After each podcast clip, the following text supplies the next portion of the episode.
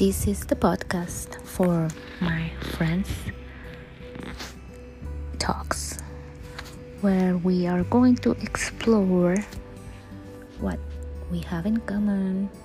what are our dreams, what are our challenges, and also introduce our new ideas, share our businesses, and just a community where we can help each other, support each other, laugh about each other, and uh, just be there for us.